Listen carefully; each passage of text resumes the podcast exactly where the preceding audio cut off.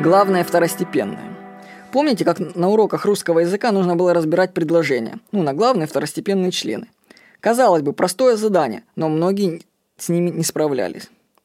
Аналогично и в жизни люди не могут расставить приоритеты. Например, сон – важнейшая вещь. Но сколько людей променяли его на деньги, а деньги на автомобили. И теперь по утрам они не выспавшиеся стоят в пробках. Вот где логика? Где?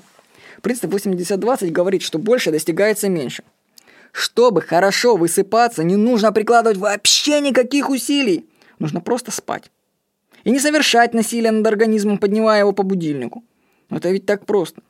Посмотрите на кошек. Их мозги не могут быть забиты ложными ценностями. Поэтому они живут естественно. И часто кошки живут лучше, чем их хозяева.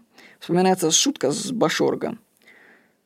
Пишет один. Сегодня пришел к выводу, что по будням мой кот меня демотивирует. К тому времени, как я выхожу из дома на работу, он успевает раза два позавтракать и спит на моем диване вверх ногами. На внешние раздражители вообще внимания не обращает.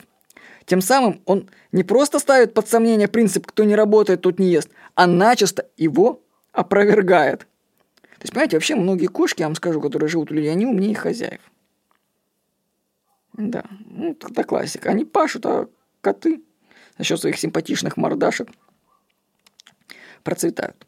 В общем, нужно верить себе, а не обществу. Самостоятельно определять главное и выбирать его. Больше достигает там меньше. По скриптам говорится, учитесь на кошках. Вот. То есть выделяйте главное, убирайте второстепенное, вспоминайте о котах, которые лежат, ничего не делают и прекрасно живут себе. С вами был Владимир Никонов.